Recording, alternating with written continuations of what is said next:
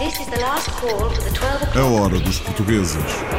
Rio de Janeiro, Paris, Luanda, Delhi, Cairo, Macau, Oslo, Kiev, Buenos Aires. Toronto, Nova York. Berlim. Em Santos, Brasil, a escola portuguesa apoia crianças desfavorecidas. Olha, muitas crianças aqui, os pais são drogados, presidiários. Agora, semana passada saiu uma mãe da prisão, toda contente que já saiu da prisão. Eu tenho crianças que vêm no albergue para cá porque o juiz tirou as crianças da família, albergou e a gente vai atrás para trazer as crianças para a escola. E as famílias agradecem muito para a gente. Começou para filhos de portugueses, agora esta escola tem uma visão global. Fazer o bem sem olhar a quem, também como este português em São José, na Califórnia, que ajuda a dar de comer a quem precisa. A maioria não são portugueses. Yeah. Não vale a pena nomear eh, nacionalidades, porque às vezes podem dizer, olha, este ou aquilo, só é os que vêm, a gente serve e não faz perguntas. Se eles chegam à porta é porque precisam e quem somos nós para eh, fazer perguntas? Estamos ali só para servir. sem distinção. Mulher, nascida portuguesa, agora também luxemburguesa, apita jogos de bola. Como eu tenho a dupla nacionalidade, sou portuguesa e luxemburguesa, eu pedi para não ter jogos portugueses para evitar todas as problemáticas de discussões e então eu nunca vou ter a equipa nacional portuguesa ou uma equipa portuguesa que venha a atuar na Champions League. Claro que eu gostava, porque eu nasci em Portugal, claro que eu gostava de apitar.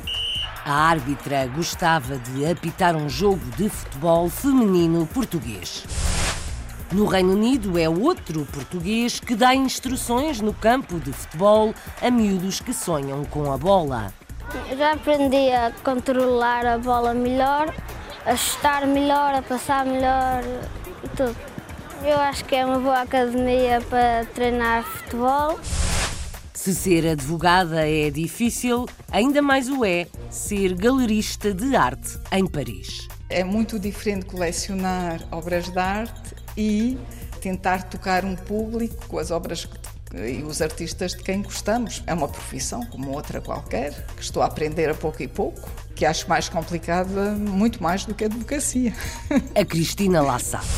Aos 95 anos, a PISC está cheia de pujança. A Associação Portuguesa em Elizabeth, New Jersey, Estados Unidos.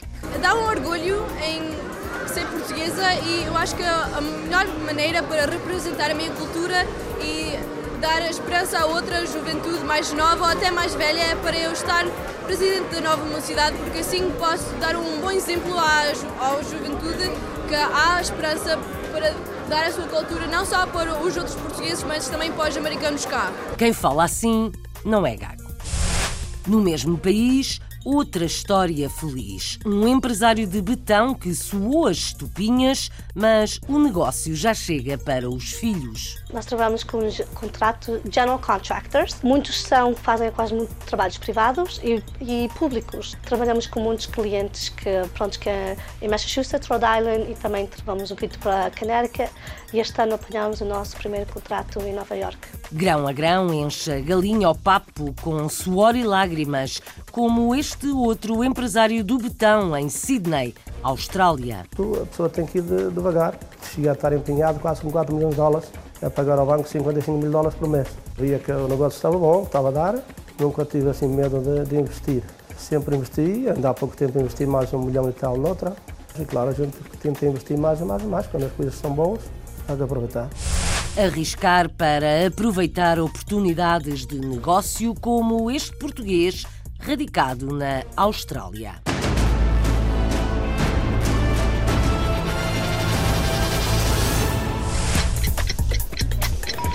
This is the last call for the 12 o'clock British Airways flight VA412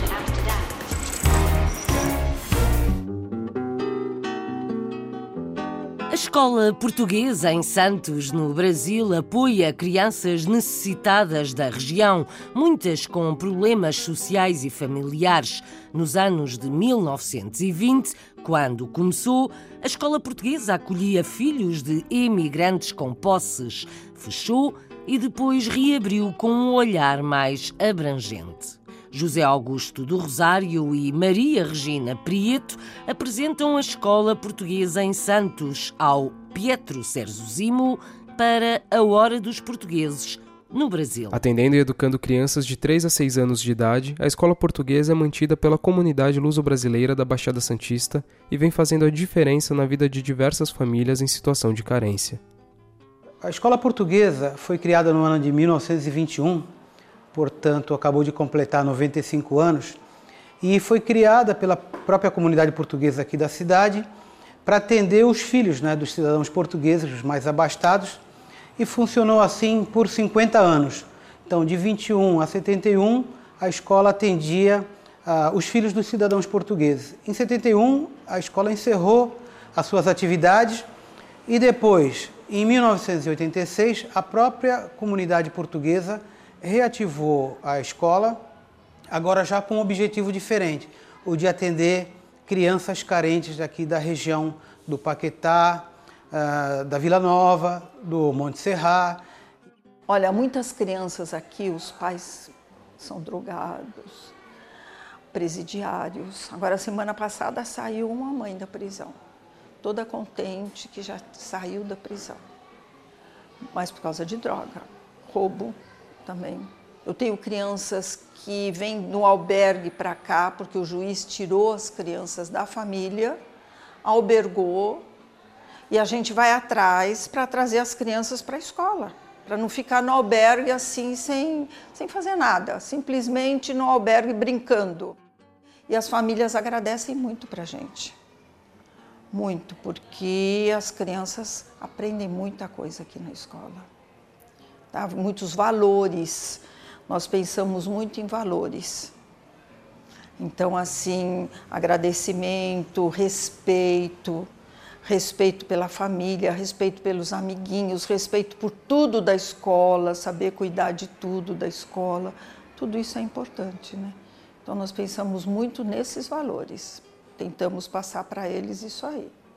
Uh, são 110 crianças carentes desse, de, dessa região que nós atendemos, onde elas têm alimentação, uniforme, educação, carinho, principalmente, né?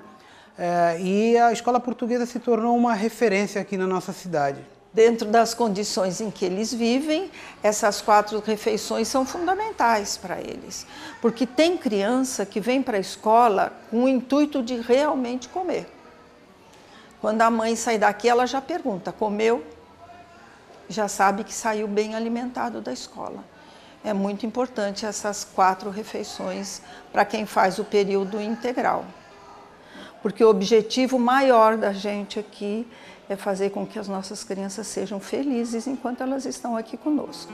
A escola portuguesa em Santos reabriu para apoiar crianças da região onde está instalada.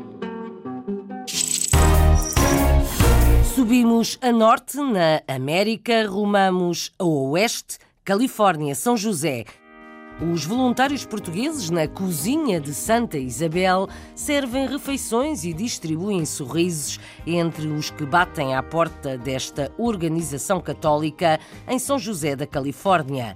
Comida para quem tem fome, não importa de onde vem. Apresentamos os voluntários João Neves, Daniel Silveira, António Freitas e Maria Silveira.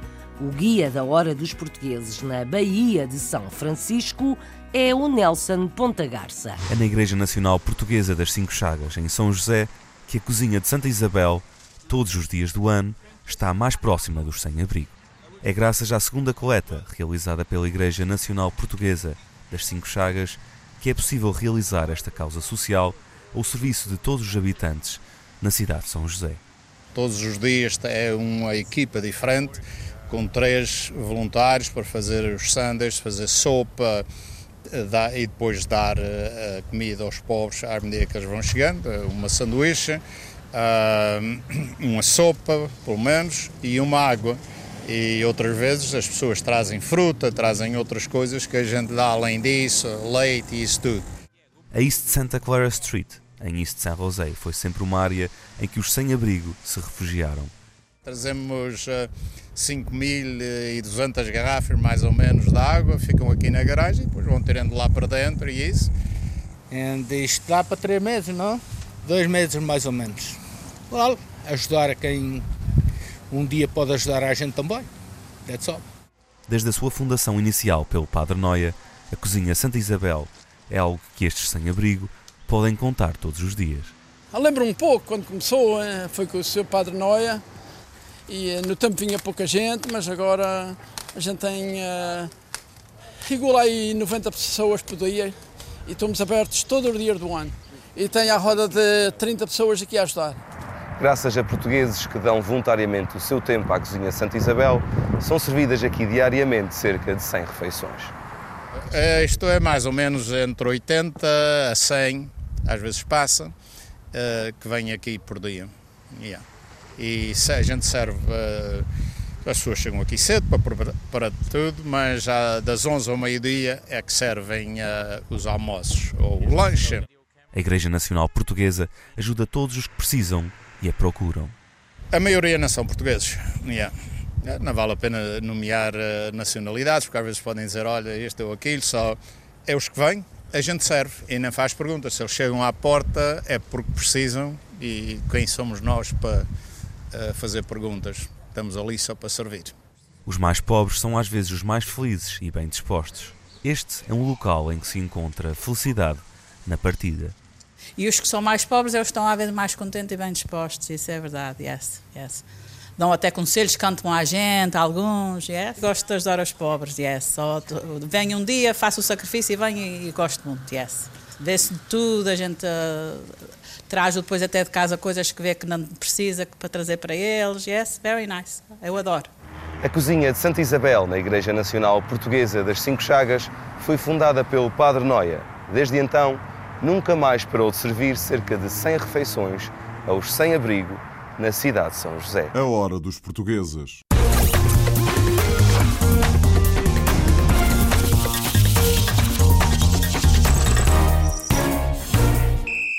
Vai agitar a bola para Baiano, tenta a visão para Cartami, vem o argentino. A bola não sai, saiu mesmo. É. Nos campos de jogos, Tânia quis entrar num mundo tradicionalmente masculino. De guarda-redes, passou a árbitra de futebol. Da Serra da Estrela, mudou-se para o Luxemburgo. Gostava de apitar um jogo de futebol português de mulheres como confessou à hora dos portugueses com Joana Tiago Reis, no Luxemburgo. Tânia Moraes nasceu em Ceia e aos oito anos veio com os pais para o Luxemburgo. Comecei como jogadora uh, na minha aldeia, onde vivia com os meus pais e uh, passados dois, três anitos uh, comecei a fazer também a arbitragem e com o passar do tempo passei a gostar mais da arbitragem, então fiz completamente só arbitragem e parei a carreira de, de guarda-redes. Desde pequena que gosta de desportos onde as mulheres estão em minoria e tendo vindo de uma família apaixonada por futebol, acabou por ser este o desporto de eleição. É assim, eu sempre quis fazer um desporto que as mulheres não faziam propriamente, aquele desporto de voleibol ou de bailarina, e eu, eu nunca fui assim muito disso. Eu gostava sempre de fazer um desporto que fosse mais para, para o masculino, mas pelo facto de querer mostrar que como mulher também se consegue uh, fazer bem, ou se não, de vez em quando até melhor que os homens. Uh, queria fazer uma coisa atípica. Quando chegou o momento de decidir entre guarda-redes e um curso de arbitragem, Tânia escolheu o apito e os cartões. Numa profissão ainda muito reservada ao mundo masculino, Tânia teve de enfrentar alguns desafios. Fomos nos inscrever aos cursos, fizemos, uh, temos de fazer um teste físico e depois fizemos também o teste por escrita e, uh, e desde aí uh, eu, desde o primeiro, segundo jogo a gente sabe se gosta ou se não gosta daquilo. Os testes inicialmente ainda eram mais ou menos, quer dizer, os testes não são muito puxados, um, começamos sempre pela, pelas camadas jovens e uh, conforme depois as nossas prestações nos terrenos vamos aumentando de categoria com a experiência também. Quando a gente depois começa a chegar ao nível dos séniores, já começa a ser um pouco mais difícil, porque uh, os testes começam a ser mais difíceis e, um, e, a gente também tem de, quando estamos a lidar com, com homens que já têm uma experiência de futebol, uh, é um pouco mais complicado no sentido de saber gerir. Apesar de já ter arbitrado muitos jogos e estar habituada a pisar relevados no Luxemburgo, na Bélgica e na Alemanha, faltam-lhe os relevados portugueses para poder concretizar mais um dos seus sonhos. gostava mesmo de ir apitar um jogo uh, feminino em Portugal, sobretudo que eu ao nível da, da FIFA, como eu tenho a dupla nacionalidade, sou portuguesa e luxemburguesa, eu pedi para não ter jogos portugueses para evitar todas as problemáticas de, de discussões e, uh, e, então eu nunca vou ter a equipa nacional portuguesa ou uma equipa portuguesa que venha a atuar na Champions League. E, uh, e nesse sentido, claro que gostava, porque eu nasci em Portugal, uh, claro que gostava de apitar. Tenho também colegas árbitras portuguesas também tenho colegas árbitros portugueses e, e gostava de, de, tentar a experiência, porque eu acho que a gente só aprende com isso. Tânia já foi muitas vezes questionada sobre o porquê de querer esta profissão e ainda hoje lhe é difícil explicar o porquê. A única certeza que tem é que a arbitragem é e continuará a ser uma grande paixão. A hora dos portugueses. No mundo do futebol no Reino Unido, outro português é juiz e formador, mas numa academia de crianças. Rodrigo aprende a dar pontapés na bola. O pai, Rui, apoia. E o diretor regional elogia o trabalho do treinador português. Chama-se Artur Jorge Alves e já recebeu um prémio que lhe dá um empurrão na carreira. Sem dúvida que o prémio abriu-me algumas portas na, na, área de futebol, abriu-me algumas portas. Tinha algumas, digamos, negociações para tentar uh, dar um saltinho na minha carreira. Uh, já aconteceu um pequeno, agora gostava de, de progredir, de, digamos, rumar eh, dar um rumo novo à minha carreira. O treinador formador de futebol trabalha numa academia com crianças e conta mais ao Bruno Manteigas, a hora dos portugueses no Reino Unido. É um trabalho de seis dias por semana, mais de 10 horas por dia. Ser treinador de futebol de crianças em Inglaterra é um emprego, mas também uma paixão. O futebol foi sempre a minha grande paixão, eh, desde, desde pequenino que, me lembro de estar envolvido no futebol, tanto como jogador, eh, como mais tarde como treinador eh, da formação em Portugal. Tive sempre muitos amigos, muitos colegas, familiares também treinadores eh, o que também acho que ajuda um bocado a própria cultura portuguesa e sendo desporto rei em Portugal. Uh, e quando mudei para a Inglaterra, uh, tive a oportunidade de ver a forma como a abordagem do, do futebol e, a, e, digamos, no, no, fundo também a, a formação que, que, nos é proporcionada e o quanto eu poderia crescer na minha carreira, uh, e agradou-me completamente estar por cá assim. Foi há cerca de seis anos que Jorge Alves chegou à Inglaterra para fazer um estágio curricular – Encontrou condições de trabalho que gostou e decidiu ficar. Para trabalhar na minha, na minha área, na, na minha área específica da, da, formação, tem que se gostar, tem que se gostar muito e, uh, e gostar de ver o atleta a crescer de ter a idade até uh, ao, ao futebol sénior. E acho que a minha dinâmica, a minha entrega e também a, a minha personalidade ajudam bastante a trabalhar nessa área, digamos. Yes, new ball, new ball for me, Luís. A progressão na carreira foi mais rápida do que esperava. Em 2015 foi eleito pela Federação Inglesa de Futebol o melhor treinador de formação de clubes não profissionais. Sem dúvida que o prémio abriu-me algumas portas na, na, área de futebol, que há, uh, quando adicionas ao currículo a curiosidade aumenta, não é? Uh, como é que o ganhas, como é que alcanças algo de, uh, desse prestígio. abriu-me algumas portas, estou inclusive em algumas digamos, negociações, estou a tentar dar um saltinho na minha carreira. Uh, já aconteceu um pequeno, agora gostava de, de progredir, de, digamos, rumar, dar um rumo novo à minha carreira. Oh, excellent, Harry, brilliant. Come on, Luís, son, brilliant all the way back. Remember this competition, guys. Atualmente faz parte da Academia Curva, criada por um antigo jogador holandês que se centra em melhorar as capacidades técnicas dos jogadores, um método que já é aplicado nos grandes clubes europeus. Por enquanto, Jorge Alves treina crianças sob o olhar atento dos pais. Já aprendi a controlar a bola melhor, a chutar melhor, a passar melhor e tudo. Eu acho que é uma boa academia para treinar futebol. Eu penso que tem, tem um bocadinho a ver com, uh, com o método de treinos, uh, também com uh, a especial atenção que os treinadores dão aos miúdos. E, um, e pronto, e ele inicialmente disse-me que, que, queria mesmo ficar e, e, e cá está, não é? Como pai, uh, tento fazer o melhor por ele, não é? E, e, uh, e não me importo passar aqui umas horas aqui ao frio e ele está tá aí, está-se tá a divertir, que é o mais importante para ele nesta idade. O Jorge tem imensa experiência. Ele também jogou futsal, trouxe coisas novas à nossa equipa de treinadores Também treinou muito tempo em Londres com crianças de vários tipos, por isso ele adapta-se muito bem. Nós gostamos bastante da atitude dele, trabalha muito e traz muita animação às sessões. No país considerado o berço do futebol, Jorge Alves está a trabalhar para formar as próximas estrelas do futebol inglês. Ready? Pontapé na bola, pontapé de saída. Seguimos para a França, espreitamos uma galeria de arte em Paris, dirigida por uma portuguesa. Cristina Antunes Mendes é advogada e colecionadora de arte contemporânea. Há cinco anos decidiu abrir uma galeria para mostrar as suas obras preferidas e concluiu que o trabalho é bem mais difícil do que pensava. Cristina abre as portas da sua galeria a artistas portugueses e não só. Agora expõe os trabalhos de Duarte Vitória, pintor de rostos com cores fortes em quadros de grande formato. Duarte já mostrou o seu trabalho noutros países e prepara uma nova exposição para Madrid. Por agora, Paris, entramos na galeria da advogada colecionadora de arte contemporânea e galerista. O guia da hora dos portugueses é Carlos Pereira. Cristina Mendes Antunes é advogada. Mora em Paris há muitos anos. É colecionadora de arte contemporânea.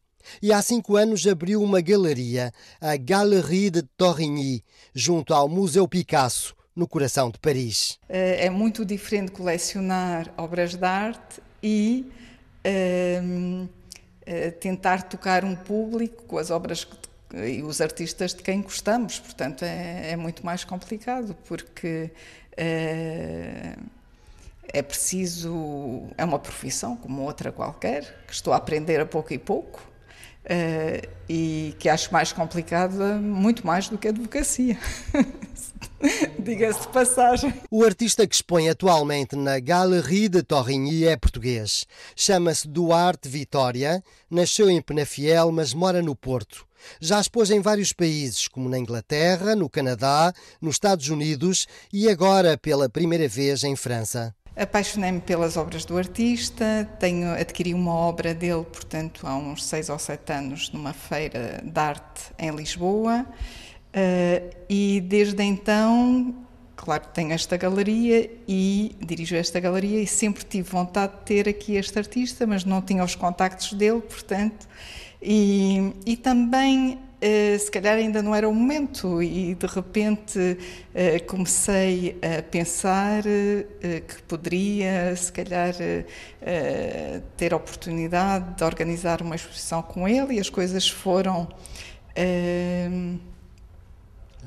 amadurecendo. Duarte Vitória pinta essencialmente rostos em grandes formatos. Agora está a preparar uma nova exposição para Madrid. Muitas vezes os vermelhos que tanto as pessoas acham que, e que tô, sou tanto conhecido uh, não, não representam o sangue, mas sim a vida. É um, é um processo de, de, de emoção, de força em que nos dá a, a, a sensação da emoção destas personagens que estão aqui retratadas. Estamos numa pintura expressiva, mas não estamos numa pintura uh, fotográfica, quer dizer, não estamos naquela, naquele realismo, uh, estamos mais no expressionismo e mais uh, de uma forma mais crua, mais parece que quase que eh, há uma tentativa de esculpir as caras. O meu foco é totalmente em pessoas, é, é pessoas eh, muitas vezes desconhecidas, outras mais conhecidas, eh, não propriamente retratá-las pelo, pelo pelo estrelato que elas, que elas têm, mas sim pela força e pela emoção que transmitem uh, como, por si só. Basicamente. Você vai buscar a essência e pôr numa tela? Uh, é, sim, é bastante complicado. A força pode-se ir buscar através de, de, daquilo que uma pessoa sente, que o artista sente naquele momento, ou o que é que representa essas, esses modelos uh, da forma que elas estão. Muitas vezes é, é um movimento, é uma, uma, uma, forma de estar, é algo mais interior uh, e não provavelmente o retrato de, daquela posição ou, ou outra.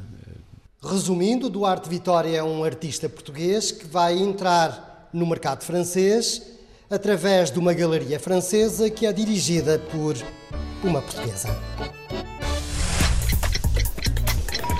This is the last call for the 12 o'clock British Airways flight VA412 to Amsterdam.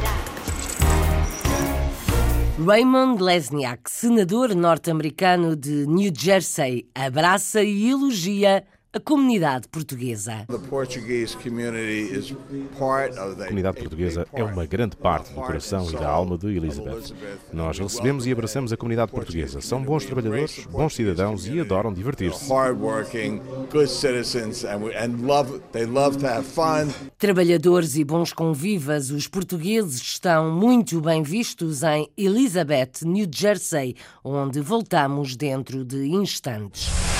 Estamos nos Estados Unidos, onde o sonho americano se realizou para a família Fernandes, originária de Linhares da Beira, na Serra da Estrela, uma das empresas de construção civil mais importantes de New Bedford, é negócio de Vítor dos seus irmãos e filhos. Trabalham com revestimentos de betão e estão a alargar a área de negócios. Afonso Martins.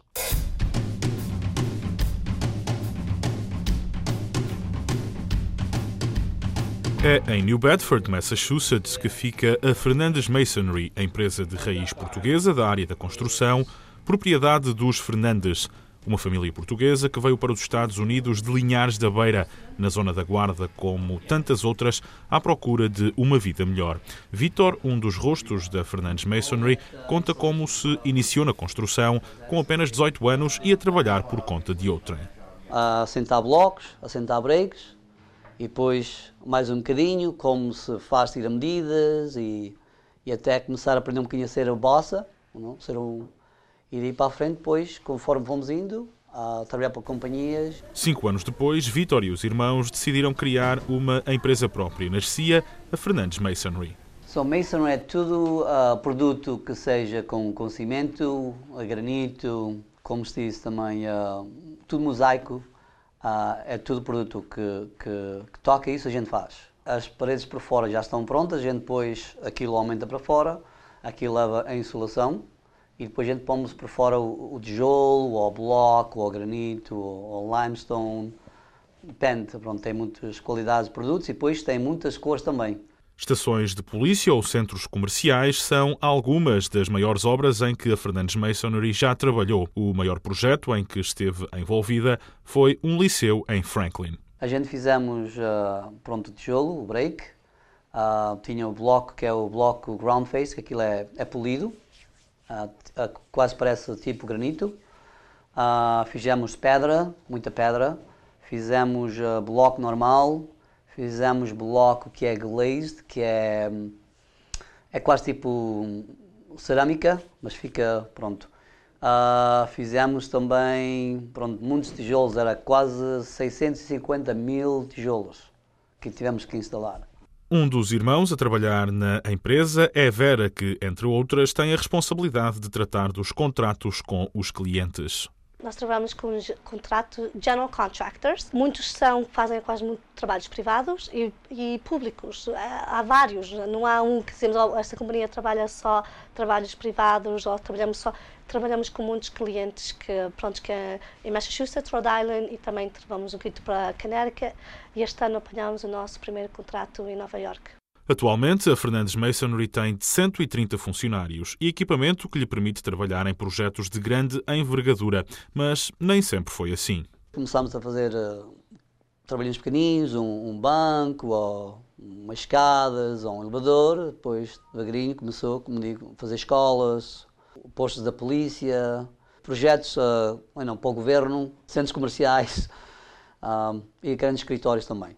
A família Fernandes, da Fernandes Masonry, é a prova de que, com trabalho e dedicação, o sonho americano ainda é possível. E devagar se vai ao longe. A hora dos portugueses.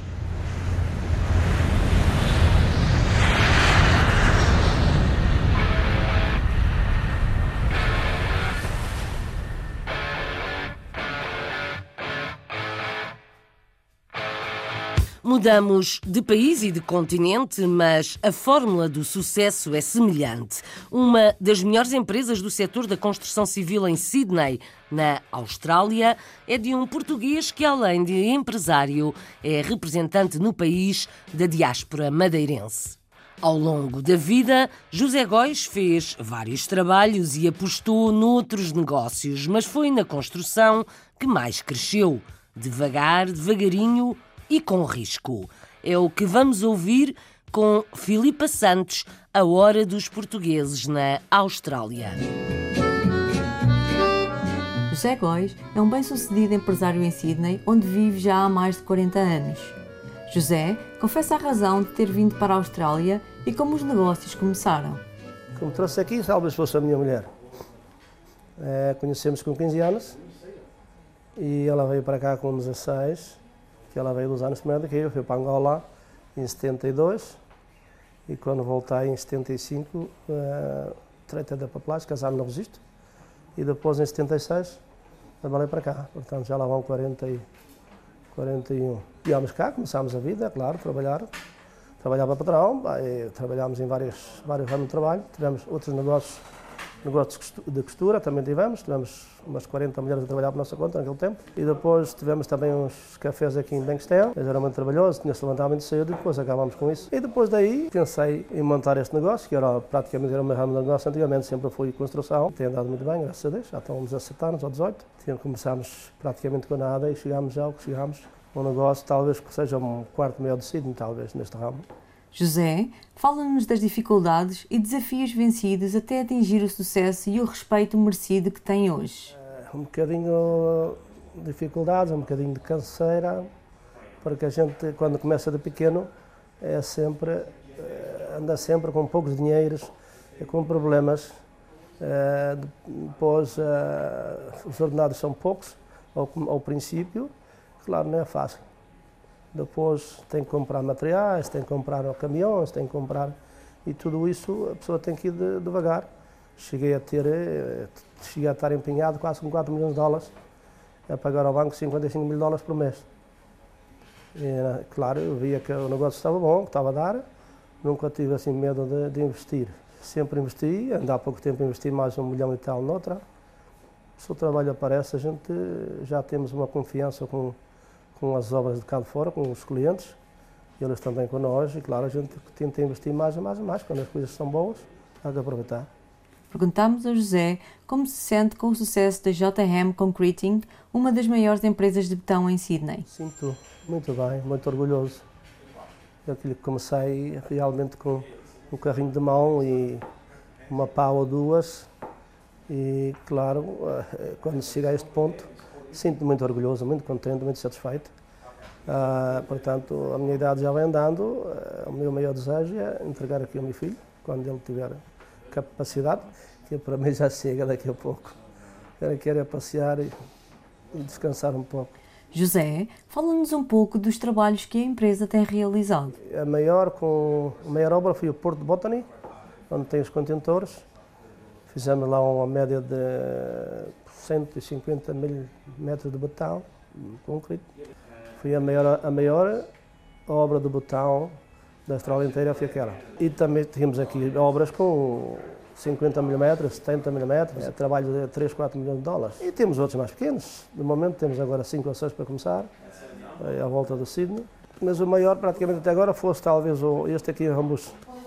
49 milímetros. Perguntámos a José as três palavras que pensa quando ouve a palavra Portugal. A Madeira é a primeira coisa. A comida e, e o ambiente do, do pessoal. A saudade de Portugal e dos portugueses.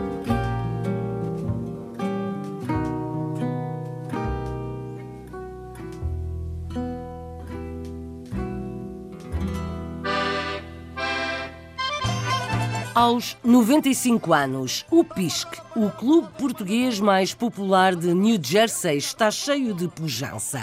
Junta os mais velhos aos mais novos, faz festas, tem rancho folclórico e um grupo de jovens. Agrada aos portugueses e não só.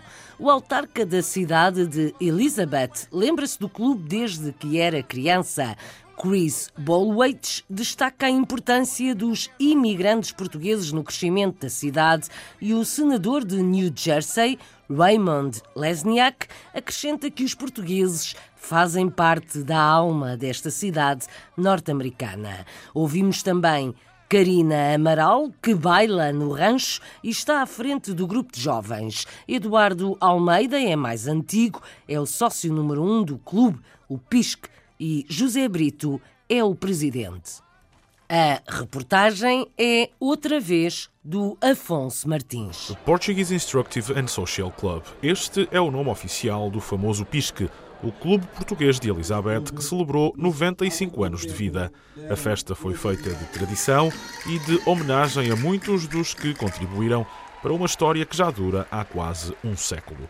É a continuação de, de um projeto dos nossos antepassados para que vocês fazem há 95 anos atrás as coisas não sei se seriam mais fáceis ou mais difíceis, mas eles fazerem eh, as obras que fizeram uh, deixar-nos os alicerces que nos deixaram, uh, temos que mantê-los vivos, uh, temos que manter a nossa juventude para seguir os nossos passos dos antepassados e, e nos próximos anos vamos festejar os nossos 100 anos, que é um século.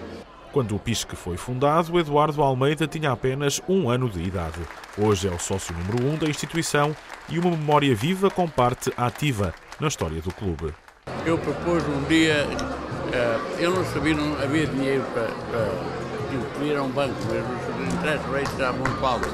Eu propus numa Assembleia uh, para que todos os sócios, tanto, emprestarem. Muitos emprestaram e a gente fez o curso sem, sem ir ao banco. Se os mais velhos ajudaram a escrever os primeiros 95 anos do PISC, os mais novos estão já preparados para assumir os próximos capítulos desta história. Karina Amaral é um desses exemplos, dança no rancho do clube e presida a nova mocidade do PISC. Dá um orgulho em ser portuguesa e eu acho que a melhor maneira para representar a minha cultura dar esperança a outra juventude mais nova ou até mais velha é para eu estar presidente da nova mocidade, porque assim posso dar um bom exemplo à, à juventude que há esperança para dar a sua cultura não só para os outros portugueses, mas também para os americanos cá. O PISC é o segundo clube mais antigo de Elizabeth e é por isso uma referência comunitária que ultrapassa as barreiras da própria comunidade portuguesa. A cidade de Elizabeth é uma grande comunidade por causa da imigração. A imigração portuguesa, ao longo dos últimos 95 anos, torna a nossa cidade mais rica e mais forte. É por causa dos imigrantes, como os portugueses, que temos tido sucesso como comunidade.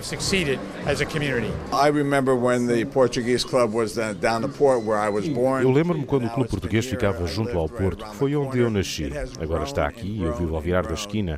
Tem crescido, crescido e crescido e agora a comunidade portuguesa é uma grande parte do coração e da alma de Elizabeth. Nós recebemos e abraçamos a comunidade portuguesa. São bons trabalhadores, bons cidadãos e adoram divertir-se.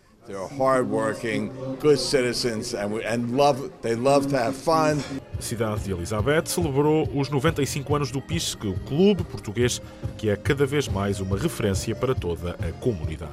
Elogio aos portugueses de Elizabeth nos Estados Unidos e orgulho dos portugueses nas suas raízes e cultura.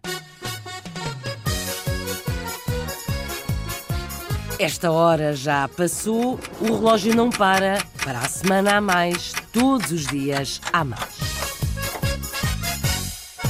A hora dos portugueses.